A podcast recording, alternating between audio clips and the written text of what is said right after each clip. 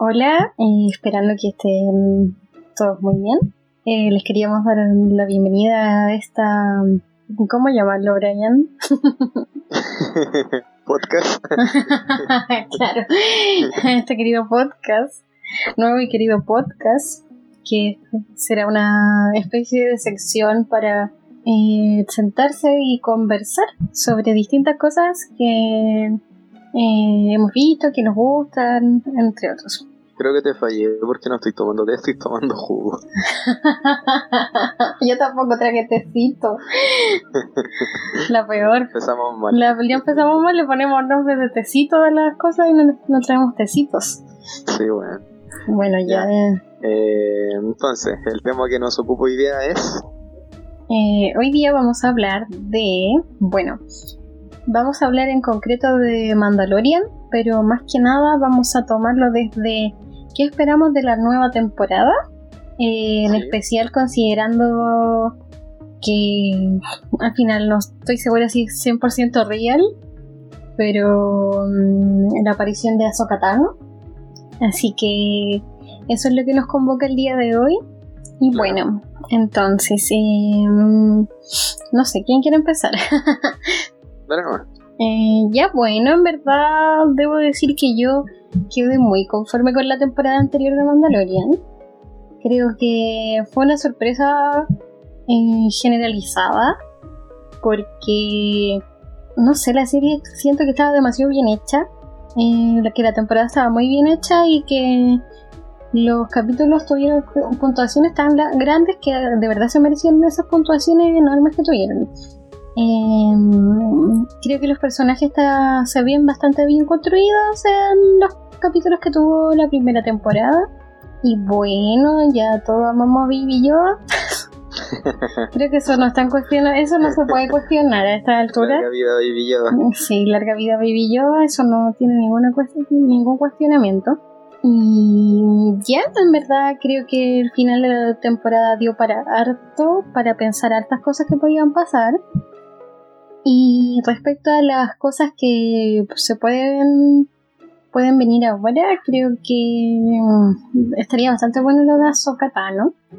Eh, me llama la atención como lo eh, la forma en la que la pueden involucrar dentro de de lo que es la serie en sí. Como que no sé eh, si va a ser un personaje. que la pueden involucrar? Pero es que me llama la atención, es que ahí no sé si me gustaría que fuera un personaje recurrente o no. Porque probablemente no sea tan recurrente.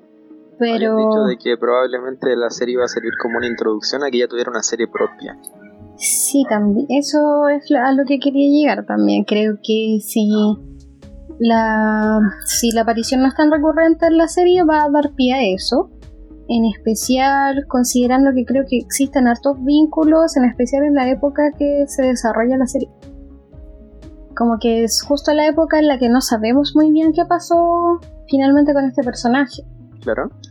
Yo creo que, claro, efectivamente esta es la única etapa en todo Star Wars, creo, donde realmente no sabemos nada de, de Tano. ¿Cierto? Porque, claro, eh, antes de, que ella apareciera en la serie animada de Clone Wars del 2008, ella efectivamente era una, ¿cierto? Ni siquiera era una Padawan, era una Joneling eh, que entrenaba en el Templo Jedi. Posteriormente a eso la tenemos en la serie animada, hasta que se va, ¿cierto? Y ahora está de vuelta en la serie, ahora que volvió en Disney Plus. Eh, a partir de eso, Ahsoka vuelve a aparecer en, en Star Wars Rebels, y termina por desaparecer casi en el final de la serie, cuando se va en busca de Ezra Bridger junto a Sabine Wren, ¿cierto? Eh, y a partir de eso le volvemos a perder la pista. Entonces, claro, y el periodo intermedio entre el episodio 3 y Rebels está rellenado a partir de una novela que es la novela de Ahsoka, pero que sin embargo dentro de la experiencia del mundo de Star Wars sabemos de que las novelas de Star Wars como tal no han tenido adaptaciones, sino que solamente se utilizan como un medio para rellenar, ¿cierto? Para rellenar en términos... Cabos sueltos, por así decirlo. Claro, no, no en términos negativos de relleno, sino de finalmente explicar qué pasa con ciertos personajes en ciertos periodos determinados.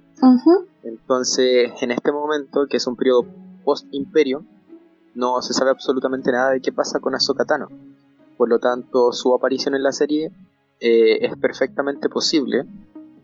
Y además de eso, siento que es una gran oportunidad porque nos, nos terminaría de dar a, mostrar un personaje que en sí mismo ya debiese tener la madurez suficiente para mostrarnos cuál ha sido el crecimiento que ha tenido a lo largo de los años, ¿cierto? Ya no, no estaríamos viendo a una soca pequeña como, como fue que nos encariñamos con ella dentro de las series animadas, sino que yo creo que tendríamos una soca mucho más poderosa, quizá mucho más encaminada en los caminos de la fuerza, a partir de todas sus experiencias, que no sabemos como, como hemos dicho, y yo creo que puede ser un juego bastante interesante en esta serie. Y si se le diera su serie personal, eh, también me parecería increíble. Sí, yo creo que es muy importante con el crecimiento que tenía Soka como personaje, además con mencionar el hecho de que al no ser un personaje que no tiene una versión determinada, una versión de, en modo live action, por así decirlo, sino que es un personaje que siempre hemos visto animado. Entonces, esto sería, creo que sería muy bueno para el personaje porque le daría una identidad así de, de carne y hueso. Como sabemos que Hayden siempre va a ser Anakin o Igual McGregor siempre va a ser Obi-Wan o cosas así, como le da una identidad de actor o carne y hueso o persona los personajes. Igualmente, eh, si tenemos en consideración de que Hayden Christensen no se ve tan viejo en realidad todavía, yo creo que todavía se parece bastante al Anakin de, es que en realidad como que es solo tiene 39 años, como que no es muy... Claro, es bastante joven. Sí. Eh, ¿Qué te parece la actriz que va a ser de Tano? Rosario oh, Dawson. Eh, bueno, yo no la conocía mucho. Tuve que ver hartas, leer harto sobre ella para como interiorizarme y me di cuenta que incluso ella es súper fan de la... es muy fan de la saga, es muy fan del personaje. Entonces me parece que esos son elementos súper buenos para que alguien interprete a un personaje. Si tú ya tienes así como una conexión así emocional, quizás con, ah, me encanta, pues mi sueño es hacer este, este personaje, creo que sería súper bueno como para... ¿Qué crees que terminó eh, ¿cómo se dice? Como, ¿Qué crees que tú que terminó por inclinar la balanza hacia la actriz de Rosario Dawson? Siendo de que habían muchas actrices como de gran talla mundial, inclusive ganadoras del Oscar, como Brie Larson, que estaban siendo perfiladas como una posible adaptación para Sokata, ¿no? Mm, yo creo que, bueno, normalmente hay formas y formas de que un fandom se escuche. A veces no termina muy bien cuando escuchan el fandom, pero hay veces que sí. Hay que. hay que claro, hay que decirlo. Pero en este caso me parece que quizás fue una buena forma, porque se sabía que ella tenía.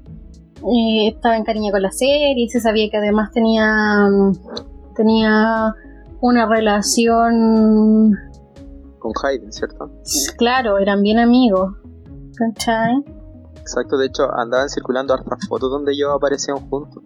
Sí, y de hecho... eso igual es importante para retratar la relación de ambos. Mm.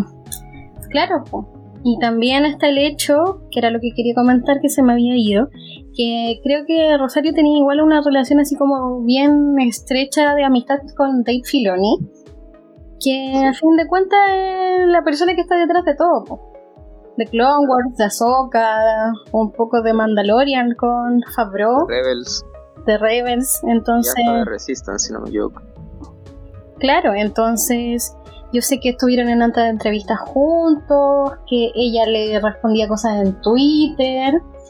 Entonces, hay un, yo creo que hay una relación de amistad o de conocimiento, de por lo que sea ahí, que nos lleva a que todo tenga sentido con estas decisiones. O sea, imagínate si. o si el mismo Filoni ha dicho. Siempre quiso en el fondo llevar a. a Soka a la action de alguna forma. O sea, siempre que le preguntaban, así como. Eh, ¿Qué crees que pasa con Ahsoka? ¿O qué pasa con Ahsoka? O Ah, creo que esa parte de Rebels donde desaparece, o sea, cuando creen que está muerta pero después revive, eh, le preguntaban, ¿y qué va a pasar ahora con Ahsoka? Y siempre tiraba como el palo de que podría aparecer y todo. Entonces, yo creo que es súper interesante. Yo creo que fue un error no haber incluido a Ahsoka en la última trilogía. Sí. de alguna manera, a mí me parece que la última aparición de Ahsoka en el episodio 9 a través de su voz cuando está hablando con Rey, no sé qué te parece a ti, pero a mí igual se me hace insuficiente, a pesar de que, obviamente cuando estaba en el cine y me di cuenta de que habla Ahsoka fue wow. Claro, como wow, es que yo creo que esa escena es, es compleja, porque como que te, te llena un poco, pero después dices, pero no era más útil hacerlo, no sé, quizá como fantasmas, no como voces. Como que esa es la sensación que te da esa escena. Yo creo que todos queríamos eso. Entonces como que no, sé, de verdad no sé que los actores estaban ocupados, no que si grabaron la voz, yo no creo que ellos estaban tan ocupados. Bueno, andaban corriendo hartos comentarios de que en realidad Kathleen Kennedy no quiso incluir a más actores para no quitarle el protagonismo a Rey y a Ben Solo. Yo la verdad es que espero que no haya sido esa la razón. O sea... Eh, sería no entender nada de lo que el fandom en realidad. Claro, o sea, y yo creo que inclusive, inclusive poner a Anakin a hablar con Ben Solo hubiera o a Ahsoka, ¿cierto? Eh, hablando quizá con, no sé, con Leia o algo así, hubiera engrandecido más a los personajes, pues no, no es que les hubiera quitado pantalla. claro, sí. Es una preocupación súper torpe en realidad, decir así como, no, no voy a hacer esto porque como en el fondo que mm, deja mucho que desear porque al final tú mismo no te creí el cuento con tu con tus personajes y creís que otros personajes le van a quitar pantalla. Exactamente. De hecho, hubiera sido súper bueno que, eh, no sé, pues que quizás Soko hubiera sido la maestra de Rey en el periodo entre el episodio 8 y el episodio 9, por decir algo. O que en los recuerdos que estuvimos viendo, por ejemplo, de, de Ben Solo en su cómic en solitario de The Rise of Kylo Ren, ¿cierto? Hubiéramos visto que Ahsoka estaba con Luke, ¿ya? Que obviamente no sabemos si fue así porque este periodo de la historia todavía no está, está inconcluso, ¿cierto? Y ojalá se pudiera abordar ahora en la serie. Pero lo que voy es que si eso hubiese sido abordado de alguna manera en algún cómic o algo por el estilo, o en la película, eh, hubiera sido como un gran aliciente a la historia principal. Porque Ahsoka es un personaje que te da fuerza.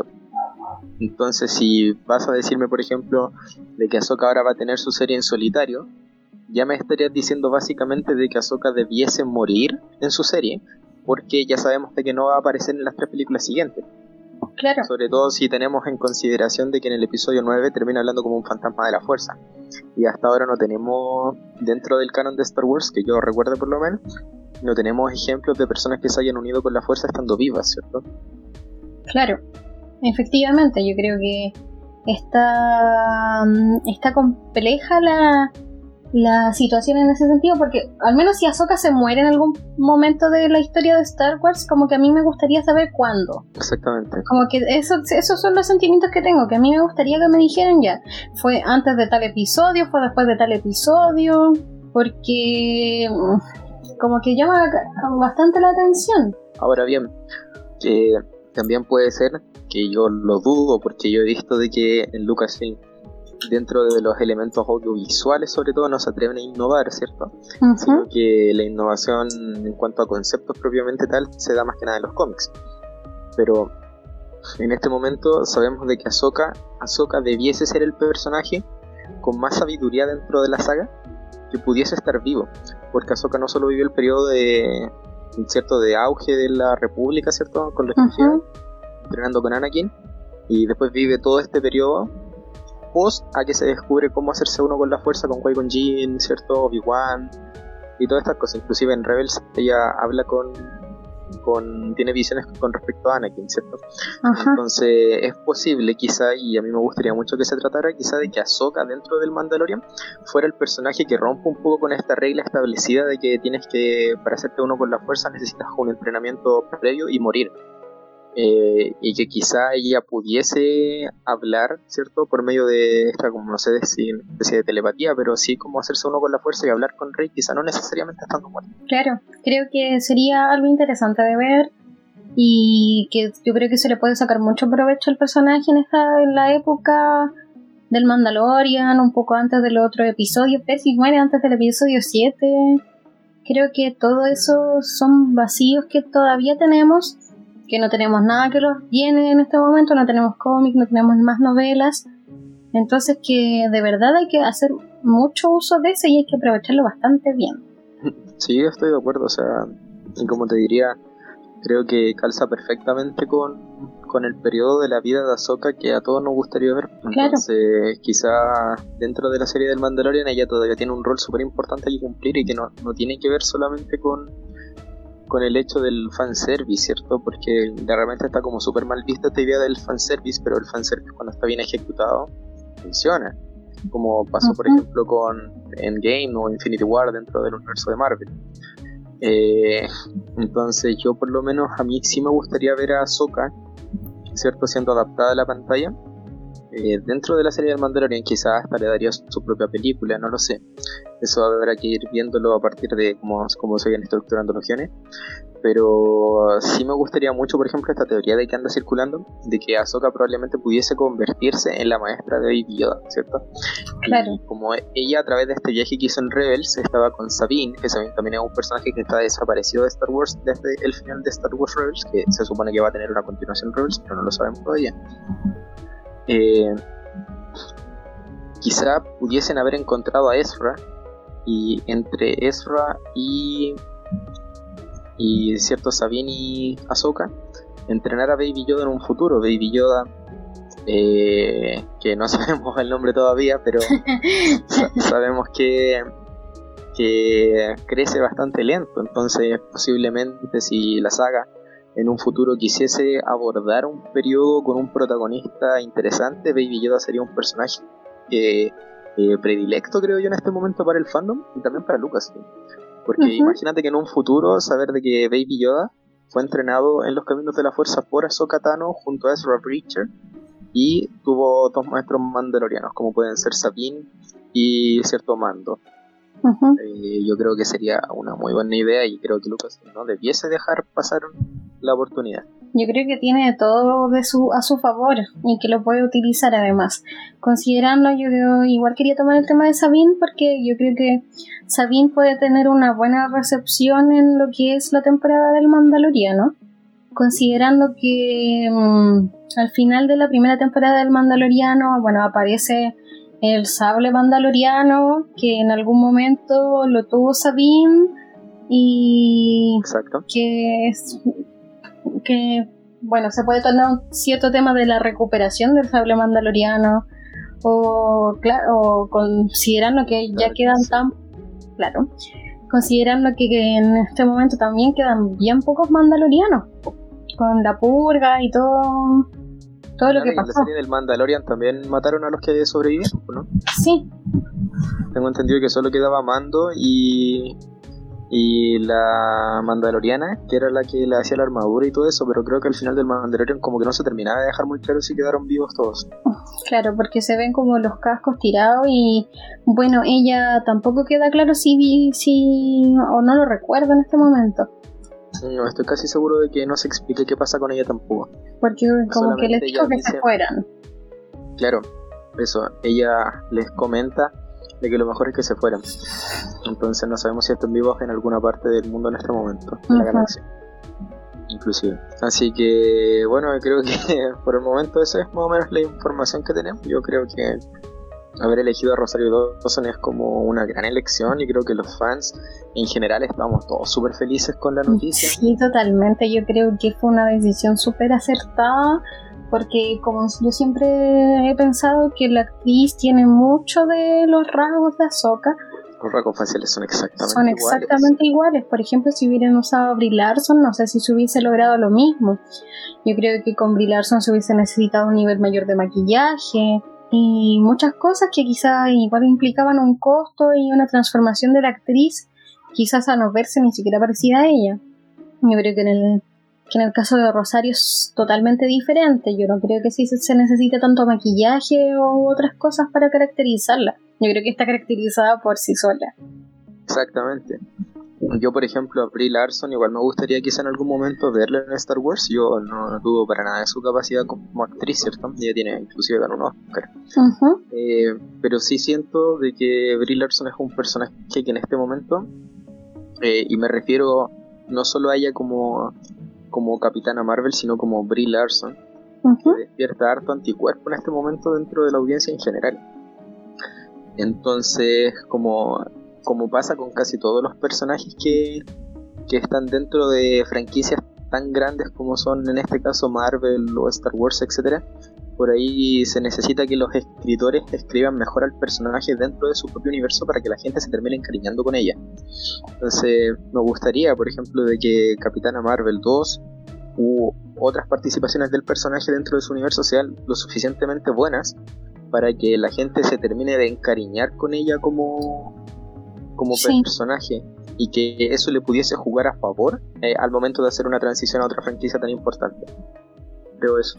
Sí, concuerdo, con, con, eh, concuerdo completamente con, con, eso. Así que bueno, eh, nos estamos despidiendo entonces. Yo creo que ahí cuando haya más información nos estaremos conectando de nuevo a conversar. Bueno, sí, me parece, totalmente. Entonces, bueno, les dejamos invitados en verdad eh, a seguirnos en las redes sociales como lo han hecho ahora.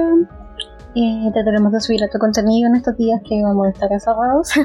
Cuídense mucho, lávense las manos, quédense en la casa, bla, bla, bla. Chaito.